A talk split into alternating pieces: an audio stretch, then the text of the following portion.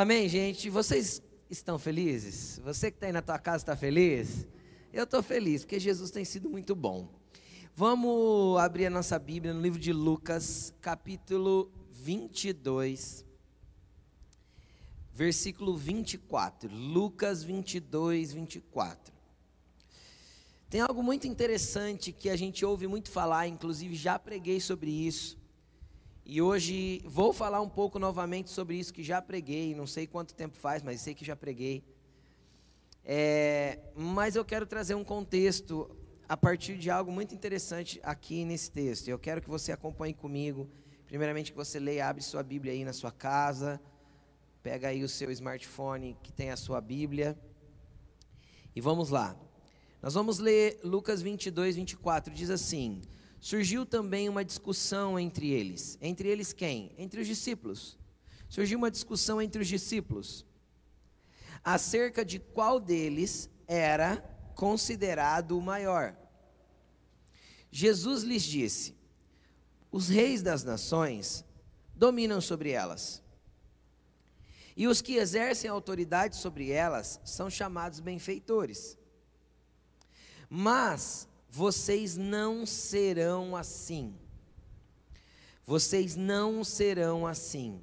Ao contrário, o maior entre vocês. Perdi, gente, peraí. O maior entre vocês deverá ser como o menor, ou como o mais jovem, em algumas traduções. Mas esse mais jovem significa de ser pequeno. Aquele que governa como o que serve. Pois quem é maior? O que está à mesa ou o que serve? Não é o que está à mesa? Mas eu estou entre vocês como quem serve. Vocês são os que têm permanecido no, do meu lado durante as minhas provações. Eu lhes designo um reino, ou lhes dou um reino assim como meu Pai o designou a mim, para que vocês possam comer e beber à minha mesa no meu reino e sentar-se em tronos, julgando as doze tribos de Israel. Simão, Simão, Satanás pediu vocês para peneirá-los como trigo, mas eu orei por você, para que a sua fé não desfaleça e quando você se converter, fortaleça os seus irmãos. Mas ele respondeu: Estou pronto para ir contigo para a prisão e para a morte.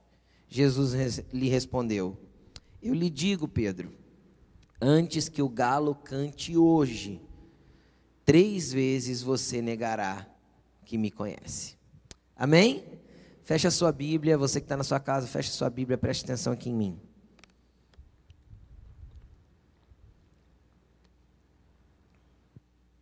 É muito interessante esse texto. Esse texto, ele, esse acontecimento, ele se dá logo após a ceia. A última ceia, aquela que a gente conhece tradicionalmente, que foi pintada em quadros, que a gente fala tanto. A ceia que teve o lava-pés, que João, o João é o único que retrata a lavagem dos pés. E é interessante que eles acabam de se reunir lá naquele quarto superior, fazem a ceia. Quando eles estão ali na ceia, a Bíblia diz que Jesus tira as suas vestes de cima, ele fica só com a sua túnica, arranca a capa, coloca uma toalha na cintura, e ali ele começa a lavar os pés dos discípulos. E é interessante que esse ato de lavar os pés era um ato de escravo, não era um ato de quem, de quem era senhor. Normalmente tinha-se um escravo nas, na entrada das portas, normalmente tinha-se um escravo na entrada das casas, para lavar os pés daqueles que iam se sentar à mesa. E por que tinha esse costume? Pastor, por que, que precisa lavar o pé para ir para a mesa? A gente lava a mão, não é? Não é você lava a mão na hora, antes de ir para a mesa? Por que eles lavavam os pés? Porque as mesas elas eram baixinhas, com 45 centímetros de altura, e elas não tinham o buraco de baixo para enfiar as pernas. Credo, pastor, que estranho. Sim, é, para nosso contexto, muito estranho. Então eles sentavam meio que de lado e com os pés perto da cara do outro. Consegue entender ou não? No chão, sentava-se no chão, numa almofada ou num pano, e o pé ficava perto do rosto do outro. Então, lavava-se o pé por uma questão de higiene, por causa do próximo. Tanto que vocês já ouviram aquele texto assim, ah, é, João que reclina o ombro no peito de Jesus. Quem já viu isso? Não é que Jesus, João encostava no peito de Jesus para ganhar carinho, não, porque isso aí já foi até mal interpretado. É porque a mesa, aquele que sentava atrás de você, na frente de você, quando se inclinava para pegar alguma coisa, ele reclinava a cabeça ao ombro, ao peito do outro que estava do lado. Então João, João nessa situação estava ao lado de Jesus e Judas metia a mão no prato com ele, ou seja, era o que estava do outro lado, dividindo o prato. São coisas que, se a gente entende o contexto, fica fácil de assimilar. Se está fora do contexto, dá errado. Tá? Interpretamos errado. E aí eles tiveram essa ceia. E cara, Jesus deu um exemplo incrível. Jesus arranca a sua túnica, lava os pés deles. E explica para eles o quanto é importante servir. Aí quando isso acaba, eles saem dali, vem uma discussão entre eles.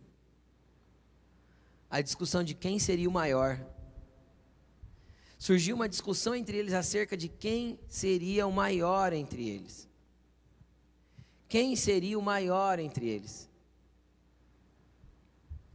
Querido, entenda uma coisa. O nome dessa palavra é pedeirados como trigo. E essa palavra, ela não é, preste atenção no que eu vou falar. Ela tem um tema específico. Jesus aqui, ele não está tratando só apenas de um processo de crescimento espiritual, mas em específico, Jesus está tratando de um assunto: o orgulho dos discípulos. Em específico, ele está tratando a respeito do orgulho dos filhos de Deus, do orgulho daqueles que seguem Jesus. Havia uma discussão entre eles e há uma discussão real entre nós, a igreja de Jesus Cristo. Há uma discussão real entre os seres humanos a respeito de quem pode mais, quem manda mais, quem tem mais dinheiro, quem está num lugar de maior autoridade, quem eh, tem voz superior ao outro. Existe uma competição estabelecida em nós desde que nós somos crianças. Desde quando nós somos crianças, essa, essa competição está enraizada no nosso ser, está enraizada em quem nós somos, e nós somos colocados em um ambiente de competição constantemente. Nós já ensinamos as crianças desde pequenininho a competirem umas com as outras, e aquelas que são vitoriosas, celebrarem a sua vitória. Quando nós colocamos as crianças em testes numa escola, em prova numa escola, para determinar o quanto elas sabem, isso é necessário, óbvio. Nós não só avaliamos cada um, mas nós engrandecemos aquele que tem as melhores notas. Celebramos com aqueles que têm os melhores resultados e celebramos com aqueles que têm o melhor desempenho. E normalmente reprovamos e como pais, normalmente até castigamos ou damos algum tipo de restrição àqueles que tiveram desempenho ruim.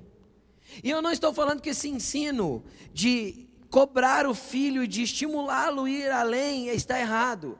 Mas quando nós chegarmos na vida adulta, no momento em que ah, nós estamos vivendo, e a maioria dos que estão me ouvindo, nós vamos pautar a nossa vida no mesmo ambiente competitivo e vai parecer que cada vez que nós conseguimos estar acima de alguém, é o ambiente que nós deveríamos estar.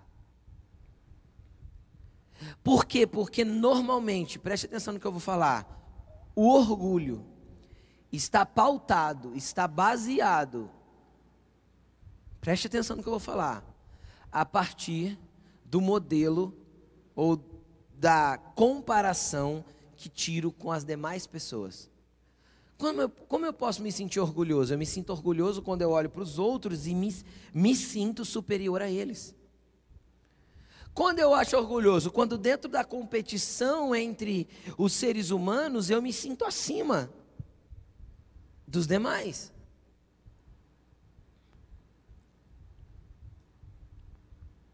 Quando eu me acho orgulhoso, quando eu olho ao meu redor e comparando todo mundo, eu acho que estou melhor que todos os outros.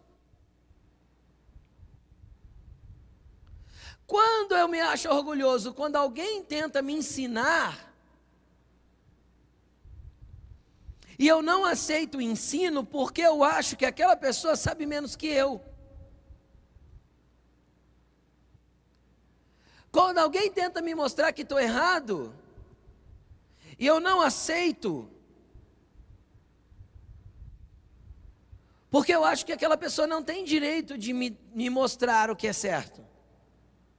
Eu não acho que ela tá, tem gabarito, ou está à altura, ou tem preparação para tentar me mostrar alguma coisa que está errada em mim. Agora, deixa eu falar uma coisa para vocês. Jesus falou assim: Aprendei de mim, que sou manso e humilde de coração. E não tem jeito. Todos nós, eu, vocês que estão aqui, você que está aí na sua casa, todos nós lutamos contra o orgulho em alguma área. Por mais simples que a pessoa seja, por mais humilde que a pessoa seja, no sentido literal da humildade, porque humildade não é pobreza. Quando a gente fala, a gente está querendo falar que uma pessoa é pobre, para não falar que ela é pobre, a gente fala que ela é humilde. Isso é deturpar a realidade da palavra humildade. Porque a palavra humildade, se a gente pegar lá no grego, quando Jesus falou bem-aventurados os humildes, porque eles herdarão a terra, ele fala de pessoas que se colocam abaixo para servir como Jesus fez. Quando ele está ali no lava-pés, ele fala assim: Ó, vocês viram o que eu fiz? Vocês me chamam de mestre e de senhor, e de fato eu sou. Vocês me chamam de mestre e senhor, e de fato eu sou. Só que não é porque eu sou mestre e senhor que eu tenho problema em tirar as vestes, colocar a toalha e me colocar aos pés de você para lavar. Então não interessa é, o que Jesus está ensinando é que nós, como cristãos, não interessa a posição que estamos, o quanto pessoas temos para nos servir, o quanto nós podemos estar assentado à mesa, nós temos que entender que nós estamos na posição daqueles que servem. E nisso é demonstrado o verdadeiro amor. Quando Jesus falou assim, ó, Amem o seu, seu Deus de todo o seu coração, de toda a sua alma, de todo o seu entendimento, de todas as suas forças. E ame o seu próximo como a você mesmo. Quando Jesus ensinou esse paralelo de amar o próximo do, jeito, do mesmo jeito que eu me amo, isso significa que eu preciso servir ao próximo do mesmo jeito que eu gostaria de ser servido. Isso significa que eu tenho que servir o outro da mesma forma que eu gostaria de ser servido. Eu tenho que abençoar o outro do mesmo jeito que eu gostaria de ser abençoado. Nisso está a essência do amor. A humildade vai trazer a manifestação real de amor. E eis aqui uma pessoa que vos prega e que guerreia contra isso.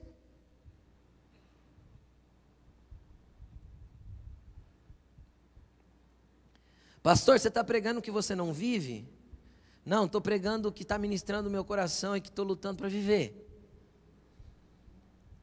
Porque vamos ser sinceros, nós somos egoístas e somos soberbos muitas vezes. É dentro do nosso padrão de justiça que a gente estabelece quem merece ser servido e quem não merece. Sim ou não?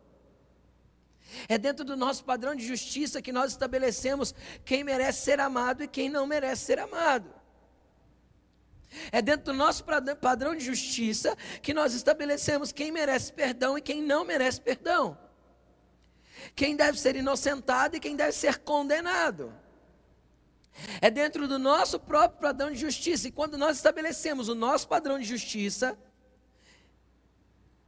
liberando as pessoas, amando as pessoas, servindo as pessoas, ou condenando e excluindo elas da nossa vida, nós tiramos Deus do trono de justiça e nos assentamos nele. E isso não é um lugar de humildade. E aí a expressão da verdadeira humildade está em Filipenses capítulo 2, a partir do verso 4. Eu nem ia ler esse texto, mas quero ler com vocês. Coloca aí para mim, Isa. Filipenses capítulo 2, a partir do versículo 4 ou 5. Vamos ler desde o versículo 1. Coloca aí, 2, 1. Olha aí. Se porque, se por estarmos em Cristo nós temos alguma motivação, alguma exortação de amor, alguma comunhão no Espírito, alguma profunda afeição e compaixão, completem a minha alegria tendo o mesmo modo de pensar, o mesmo amor, um só espírito e uma só atitude. Nada façam por ambição egoísta ou por vaidade. Cara, mas nós fazemos muita coisa por ambição egoísta. Nós fazemos muita coisa por vaidade. Muito do que nós nos esforçamos para aprender e para ficar bom, é muito do que nós nos esforçamos para ser o melhor, é por pura vaidade, para que nosso ego seja massageado e, e mostre para nós mesmos que nós somos capazes. Muita coisa do que nós fazemos é por vaidade. Muita coisa do que nós compramos é por vaidade. Muitas coisas do que nós fazemos é por ambição egoísta. E como, como e quantas vezes, pastor, eu não tenho ambição. Tem, todo mundo quer alcançar um pouco mais, quer ter um pouco mais. Nós temos essas coisas dentro de nós. E não é errado querer conquistar e querer ter, mas é errado eu ter uma ambição egoísta, pensando só em mim. Você pode querer ter muito dinheiro? Sim ou não? Pode, mas você já parou para pensar quando você tiver muito dinheiro, quanto você vai conseguir abençoar pessoas, fazer trabalhos sociais, abençoar o reino de Deus, sustentar missionários, é, sustentar igrejas, sustentar pessoas que expandem o reino de Deus. Você já parou para fazer um pacto com Deus assim, ó? O dia que o Senhor prosperar a minha empresa e eu tiver X de de, de, rentabilidade líquida. E desse X eu quero tirar tanto para abençoar tal coisa e mais tanto para abençoar aquilo outro.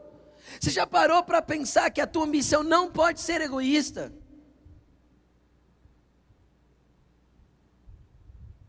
Não tem problema você trabalhar e se esmerar em conseguir as coisas, mas não para ser o maioral. A disputa deles era quem é o maior entre nós. A disputa deles era quem é o maior entre nós.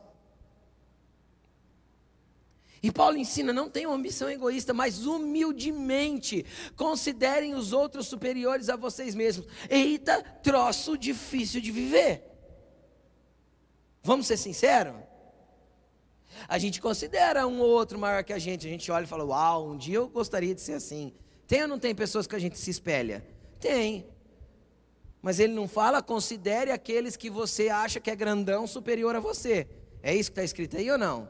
Considere aquele que você acha que sabe mais que você, maior que você mesmo. Cara, sabe quando eu vou considerar alguém maior que eu? Quando, apesar da pequenez daquela pessoa, eu estou disposto a servi-la.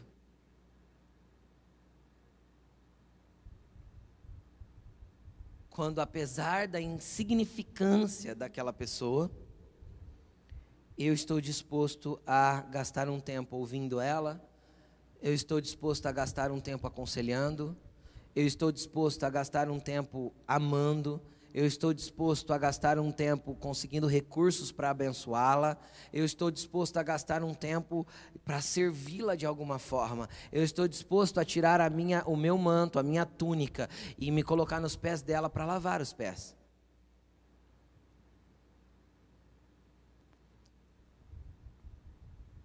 É esse o exemplo de Jesus. Vamos continuar aqui. Cada um cuide não somente dos seus interesses, mas também dos interesses dos outros. Paulo aqui ele vem desenhando como nós nos tornamos humildes segundo o padrão de Cristo. Paulo aqui vem desenhando como nós nos tornamos humildes segundo o padrão de Jesus.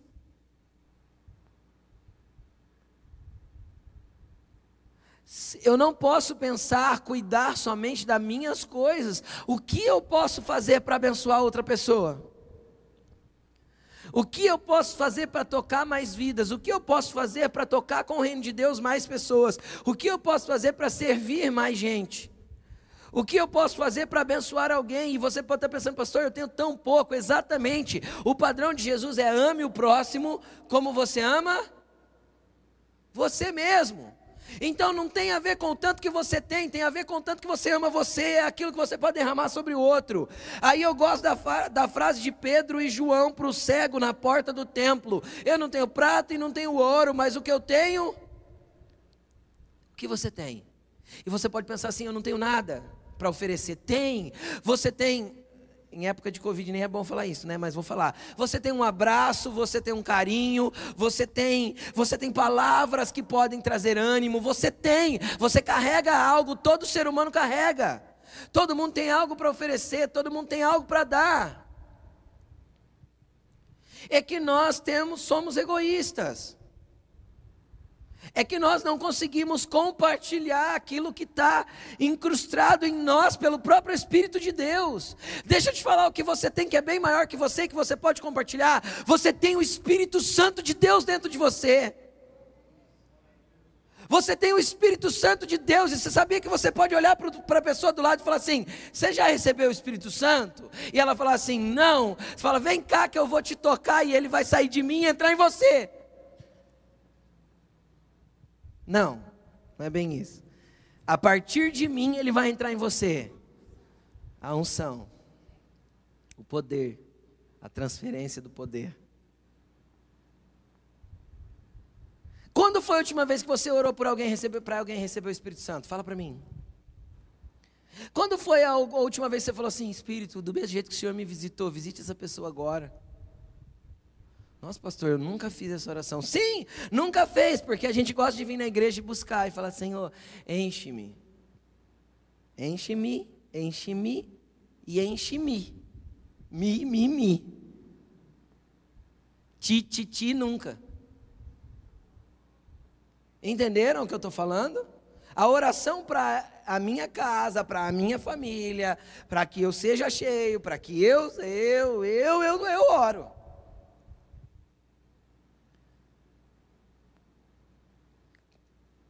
Nós vamos continuar discutindo quem é o maior, cara. Nós vamos continuar assim, soberbecendo por aquilo que sabemos. O apóstolo Paulo disse assim: ó, o conhecimento ensoberbece, mas o amor edifica.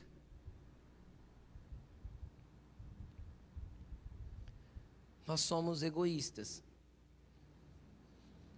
E o egoísmo é o oposto da humildade. Nós somos orgulhosos. E o orgulho gera o egoísmo. E isso é oposto à humildade. E aí ele continua: Seja a atitude de vocês a mesma de Cristo Jesus. E aí ele fala o que, que foi a atitude dele. Continua. Que, embora sendo Deus, não considerou que o ser igual a Deus era algo que ele deveria apegar-se mas esvaziou-se a si mesmo, vindo a ser servo, tornando-se semelhante aos homens, e sendo encontrado em forma humana, humilhou-se a si mesmo e foi obediente até a morte morte de cruz. Por isso, porque ele, apesar de ser igual a Deus, apesar de você estar trabalhando faz tempo para ser igual a Cristo, Apesar do tanto que o Espírito Santo já te mudou, apesar do tanto que o Espírito Santo já te trouxe conhecimento, entendimento, experiências espirituais, o tanto que o Espírito Santo já te tocou, embora isso, apesar disso, não se apegue a isso, seja a atitude de vocês a mesma dele, não se apegue a isso, mas desça, Desça, e descendo, torne-se humano.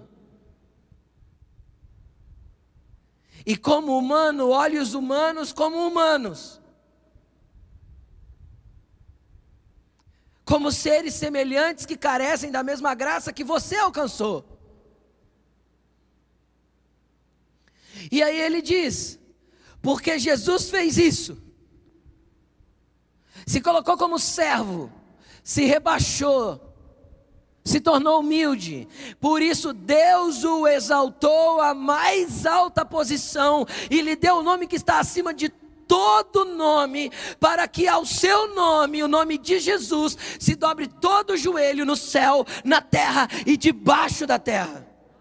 Ei! Mas por que ele tem toda essa autoridade? Porque ele deixou-se ser humilhado para poder ser exaltado. E essa é a peneira de Pedro. Como assim, pastor? Cara, Jesus vê eles discutindo, vamos voltar para Lucas. Jesus vê eles discutindo. E eles estão ali naquela conversinha, é, quem é o maior? É, deve ser Pedro, porque Pedro é, é João, é Tiago.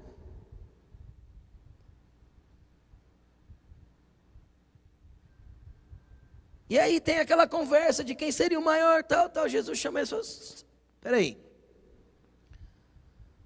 Os reis da terra governam sobre as nações, manipulam as pessoas, fazem do jeito que querem e são elogiados por isso. Quem é maior, aquele que senta à mesa ou aquele que serve à mesa?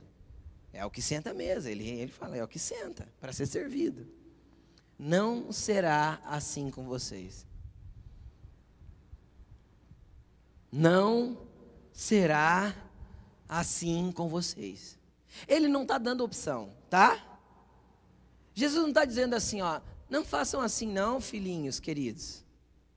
Façam diferente. Não, ele está dando uma ordem. Não será assim com vocês. Vocês vão servir. Para quê? Olha o nível da promessa. O, Jesus falou assim: ó, eu estou entre vocês como aquele que serve a mesa. Olha que interessante. Eu vou dar para vocês um reino. E vocês vão se assentar em tronos para julgar. Mas essa exaltação de estarem sentados em tronos só acontecerá se eu seguir o mesmo processo de Jesus. Entenda uma coisa: nosso rei vai voltar. E ele vai nos arrebatar para nós encontrarmos ele nos ares, para nós irmos lá para Jerusalém com ele, para a partir de Jerusalém ele começar o seu governo sobre a terra. Agora deixa eu te explicar. Quem você acha que vai governar as cidades e as nações da terra? Nós. Mas nós quem? Os que foram evangélicos? Os que são denominados meramente cristãos? Quem são? São aqueles que foram servos humildes que serviram o próximo, que amaram o próximo como a si mesmos, sem se esquecer de amar a Deus acima de todas as coisas. São esses, e esses podem não ser os pastores. Esse pode não ser os irmãos que pregam muito bem, esse podem não ser os líderes de Gari, esse podem não ser os homens que servem, que, se, que servem de referência para nós hoje.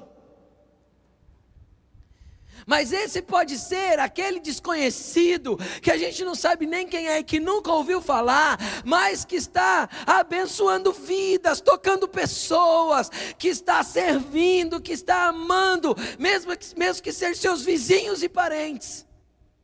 Com o seu coração inteiramente voltado para Deus e inteiramente voltado para o próximo.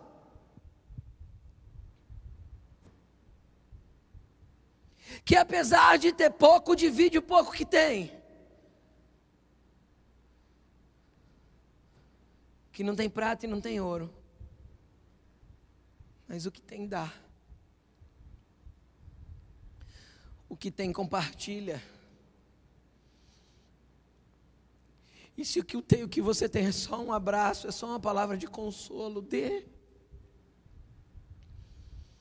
Se o que você tem é só servir a mesa, sirva a mesa.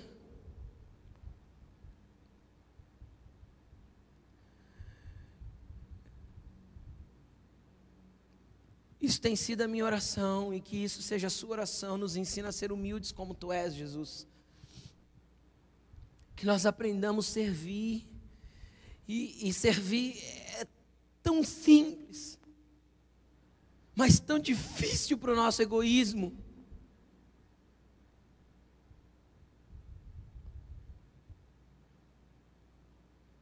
Ah, eu não vou deixar tal coisa para poder fazer isso. Sim, eu faço isso. Você faz isso.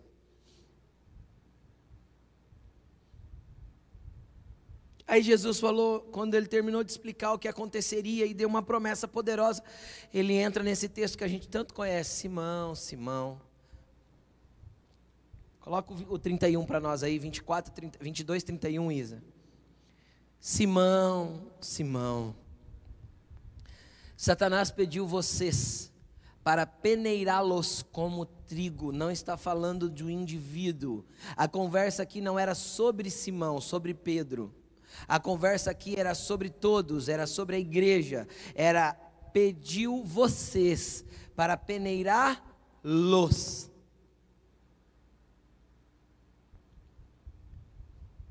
Ah, eu sou curioso, né? Eu fui para o YouTube para saber como que peneira o trigo. Nunca vi, gente, não trabalho com lavoura. Para eles era um ambiente muito cotidiano, muito comum. Quem quisesse ter farinha em casa e ter pão em casa, tinha que saber fazer esse troço aí para poder ter trigo, para poder ter farinha, para poder ter pão. Então, para eles era um ambiente muito comum. Aí eu fui olhar como é feito, e aí eu peguei dois vídeos para ver que jeito que é a peneira. Pequena, assim mais ou menos, ó. uns 40 centímetros mais ou menos de, de raio assim. E com a borda alta. Dessa altura assim, ó. Mais ou menos uns 12, 10, 12 centímetros de altura a borda. Para quê? Para o trigo não cair para fora. Agora deixa eu te falar. Sabe que jeito de se peneira o trigo? Joga-se trigo na eira, falando o tempo deles. Aí pega uns pedaços de pau. E malha o trigo. Lembra quando Gideão estava malhando o trigo no lagar? Ele foi para o lagar para não ser pego por cada época e malhava o trigo. E malhar é malhar mesmo, malhar.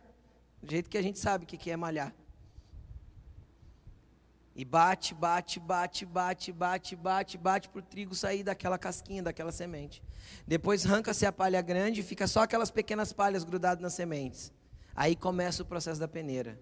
Então o que que isso nos mostra? Nos mostra que quando você veio para Jesus, o trabalho de Jesus foi suportar tirar a palha grande de você. Ele foi para a cruz e se fez homem para que você para que as grandes palhas fossem arrancadas de você. Ou seja, aqueles grandes pecados condenáveis que todo mundo acha ruim, aquela primeira mudança inicial, aquele processo de, convers de conversão, sabe? Tipo, estou deixando minha velha vida para entrar em algo novo, eu preciso viver diferente agora. Legal, eu, eu, eu me prostituía, não vou me prostituir mais, eu, eu me roubava, não quero roubar mais, eu, sabe, aquela, aquele primeiro processo. Tá, esse Jesus suportou para nós, arrancou a gente do Egito. Agora, o processo da peneira é o que ele estava falando para Pedro.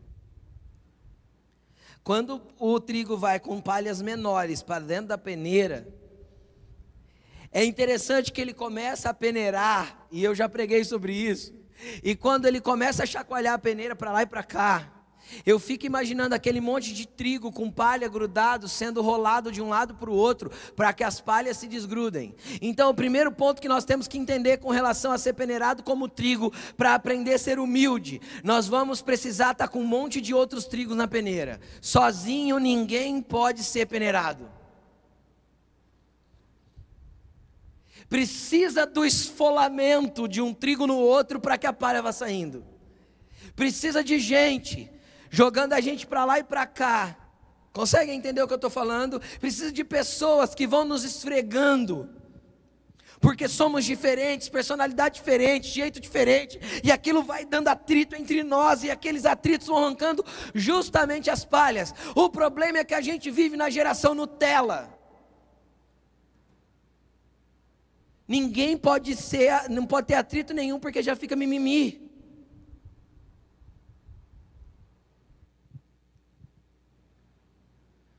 Nós vamos permanecer sendo a igreja raiz. Entendeu? Quando alguma coisa nos esfolou na igreja é porque Jesus está arrancando palha de mim. O apóstolo Paulo não orientou que era para a gente pensar no outro primeiro, então a gente vai pensar no outro primeiro. Senhor, perdoa, ele não entendeu o que estava fazendo, e eu sei que isso tem a ver comigo, não a ver com ele. Só que a gente transfere culpa, a mesma síndrome de Adão e Eva, lembra? Foi a mulher, é, foi a cobra, um vai jogando para o outro. A cobra com certeza falou: Foi o Satanás que entrou em mim, eu não tive culpa. Mas aí todo mundo perdeu. A cobra perdeu as pernas, a mulher perdeu o direito de ter filho sem dor, o homem perdeu o direito de comer sem trabalhar. E aí vai. Todo mundo perdeu, porque um ficou jogando para o outro. E no processo de peneira não tem jeito de jogar para o outro. Se você entrou na peneira de Jesus, se Deus, você começou a deixar Deus trabalhar na tua vida, para arrancar o teu orgulho, para te ensinar a amar, para te deixar humilde. Se você entrou nessa peneira, são as pessoas que vão te esfolar. E obviamente a peneira que é de Jeová. Ó. Cheia de trigo. Te joga para um lado, você bate na borda, te joga para o outro, você não sai, a borda é alta. Trigo que pula fora da peneira está pedindo para ficar separado da massa. Trigo que pula fora da peneira está pedindo para pular fora, vai ficar separado da massa. Porque só os que estão juntos vão se misturar para formar um pão, um alimento para as nações, um alimento para as pessoas. Quem pula e vive sozinhos não serve para mais nada a não ser para ser pisado pelos homens. Não existe crente desigrejado, não existe crente sem comunidade, não existe realidade de vida com Deus sem pessoas. São as pessoas que nos lapidam. A peneira é, o, é Deus que proporciona para eu ser lapidado, para que a palha saia. Era interessante que ele chacoalha para lá e para cá várias vezes e joga. Quando vou, Deus joga, quando a peneira é lançada, lança os trigos para cima.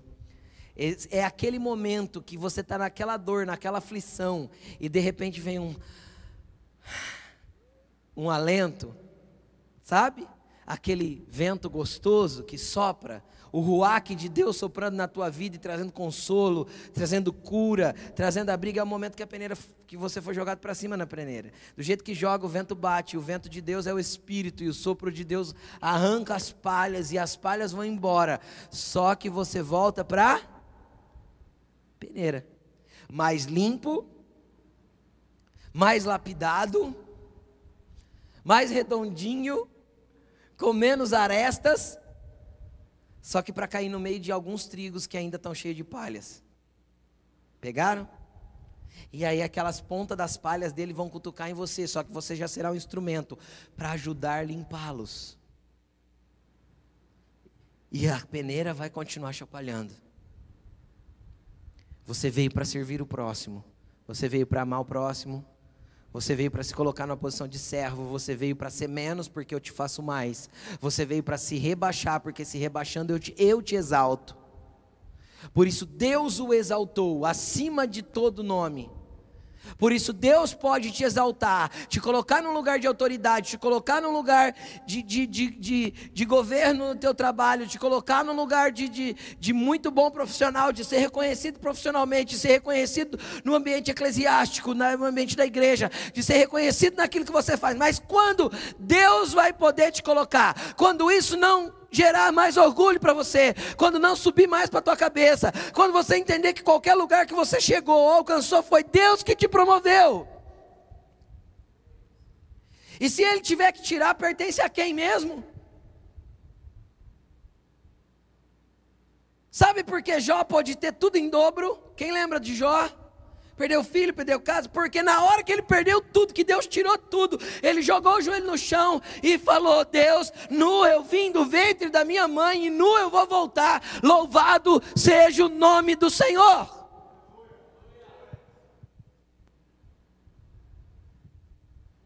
Então, se foi Papai do céu que deu, nós não temos que brigar para Papai do céu não tirar, não. Restitui. Eu quero de volta o que é meu. Eu não. Eu só quero viver a vontade de Deus. Porque às vezes o que Deus tirou era só uma palha que estava grudada e eu estava achando que era uma posição bonita, que era algo. Não é, não é isso a vida no Evangelho. Não é. Deixa a peneira rodar. De vez em quando você vai ser jogado por cima e vai vir uma brisa linda e o Senhor vai trazer refresco e vai te fazer crescer e vai te fazer amadurecer e vai te deixar um trigo mais pronto. E aí quando ele vai fazer a massa, quando ele voltar, lembra da parábola do joio e do trigo? Para onde vai o trigo mesmo? Para os celeiros dele.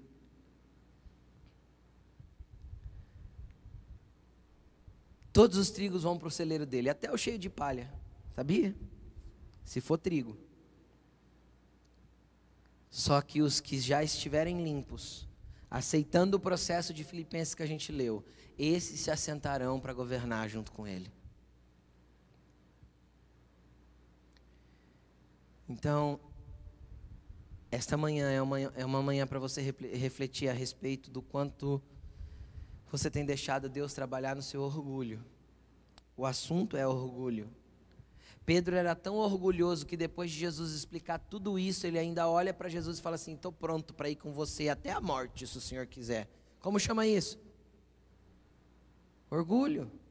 Estava pronto nada. Jesus olhou para ele e falou assim: Ô Pedro, você não sabe de nada, inocente. Você não sabe de nada. Hoje ainda, hoje ainda, você vai me negar três vezes, Pedro. Pronto para ir para a morte o quê? Isso é orgulho que subiu no teu coração porque você andou três anos e meio comigo, você está achando que já é bom. Você está achando que você já sabe, você está achando que você já consegue. Aguenta aí. A hora que você me negar três vezes, a peneira vai estar tá passando e eu vou começar um processo na tua vida. Aguenta aí, Pedro. Aguenta aí que a hora que você chorar amargamente de arrependimento, aí, aí eu vou começar um processinho na tua vida. A hora que você entender que o teu orgulho e a tua espada não conseguem te defender, a hora que você entender que o teu dinheiro, que a tua fama, que qualquer coisa que você tenha não é a tua proteção, a hora que você entender que você depende de mim e que só eu posso fazer e que só eu sou o Deus da tua vida, então eu vou começar um processo de peneira na tua vida, Pedro. Aguenta aí. Eu vou morrer com o Senhor. Morre nada. Morre nada. Nós estamos vivendo dias, gente, que precedem o retorno do nosso Messias. E eu vou te falar uma coisa. Jesus voltará, e o apóstolo pode dizer assim, ó, porque ao soar da última trombeta, pois a trombeta soará. A última trombeta é a sétima trombeta. Pode ler lá em Apocalipse. A hora que toca a sétima trombeta, o Senhor Jesus sai para vir para a terra. Só que antes da trombeta, cara, tem sete selos, seis trombetas. Tem muita peneira.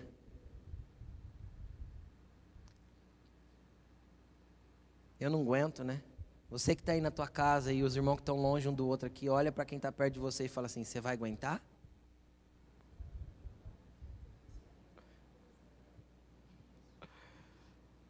E aí o nosso Redentor vem. Lê lá em Apocalipse a sétima trombeta, você vai ver ele vindo. João vendo ele vindo. Nós temos que estar pronto para esse grande dia. Nós temos que querer que Ele nos lapide. Nós temos que querer que Ele mova a nossa vida. Nós temos que querer que Ele trate a nossa vida. Agora, não tem como começar o tratamento se antes eu não entender que pessoas é o que Deus ama. Ele morreu por pessoas. E Ele mandou a gente fazer igual. Coloque-se de pé. Eu queria que nesse momento você começasse a analisar, coloque-se de pé aí na sua casa. E eu queria que nesse momento você aí na sua casa começasse a analisar. Quais são as áreas da sua vida que você se sente orgulhoso? Qual é o lugar da sua vida que você busca ser o maioral? Qual o lugar da sua vida que você busca ser o cara qual o lugar da sua vida que você se acha melhor que outros? E não tem problema ser melhor que outros. Você só não se pode achar melhor que outros. Entende? Não tem problema você ter excelência naquilo que você faz. Você não pode pegar essa excelência e menosprezar aquele que não tem a mesma excelência que você. Você só não pode pegar essa tua excelência e achar que aquele que tem menos excelência que você não tem nada para te ensinar. Porque às vezes, enquanto você tem excelência na tua técnica, a outra pessoa tem excelência no seu caráter, coisa que às vezes está faltando em nós. Às vezes, enquanto você tem excelência naquilo que você faz, o outro tem excelência em como ele procede. E às vezes ele tem muito mais para ensinar para você mesmo sabendo menos. Ah, nós precisamos aprender uns com os outros. Nós precisamos ser comunidade de fé, nós precisamos aprender a nos render à vontade de Jesus. Senhor, que teu espírito de humildade entre em nossas vidas nesse dia. Senhor, nos ensina a ser mansos e humildes como tu és. Senhor, nos ensina a ser manso e humildes como tu és. Nos ensina mansidão, nos ensina humildade, nos ensina amar. Vai falando isso para Jesus. Você que está aí na sua casa, vai falando isso para Jesus. Nos ensina a amar, Jesus nos ensina a ser mansos nos ensina a ser humildes. Senhor, se o teu Espírito não fizer isso em nós, nós somos incapazes, Pai, diante da nossa própria vontade, diante do nosso próprio jeito, nós somos incapazes. Por nós mesmos nós somos incapazes, Senhor, nos ajude, nos ensine, Senhor, nos ensine a servir, nos ajude, Pai, a nos doarmos, a olharmos para o outro como superiores a nós mesmos.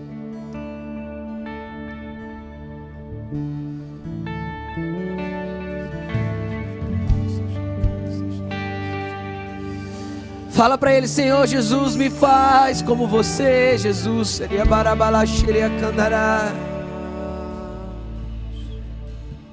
Existe Existe algumas guerras humanas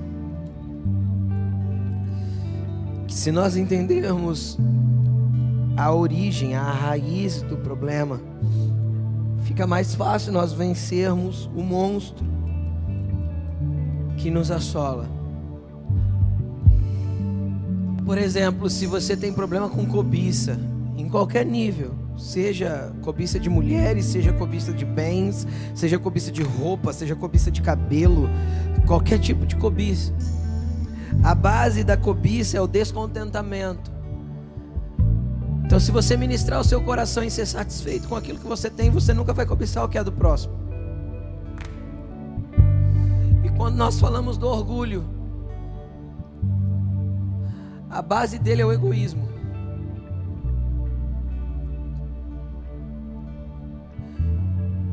Então, se você quer vencer o orgulho, você vai ter que sempre se perguntar: estou sendo egoísta?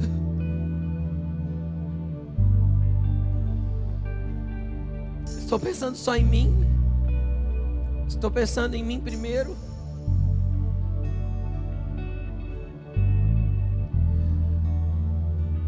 Que o Espírito Santo enche o teu coração de um espírito voluntário. Que o Senhor te derrame sobre nós o dom de exercer misericórdia.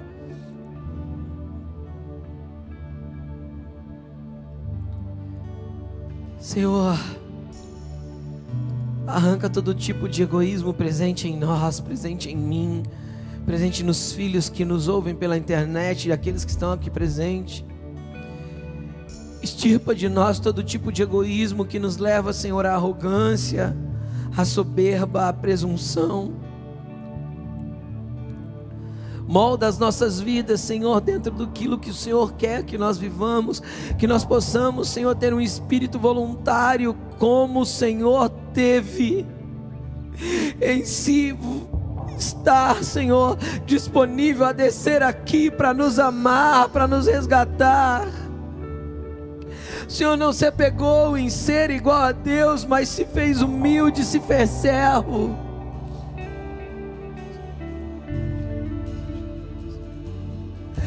Quando o Pai gritou: A quem enviarei? Quem há de ir por nós? O Senhor se voluntariou, Jesus.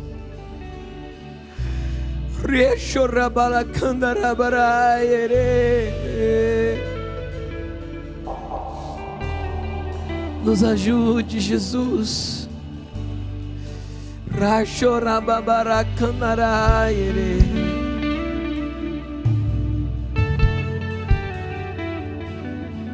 Libera do teu espírito, Senhor.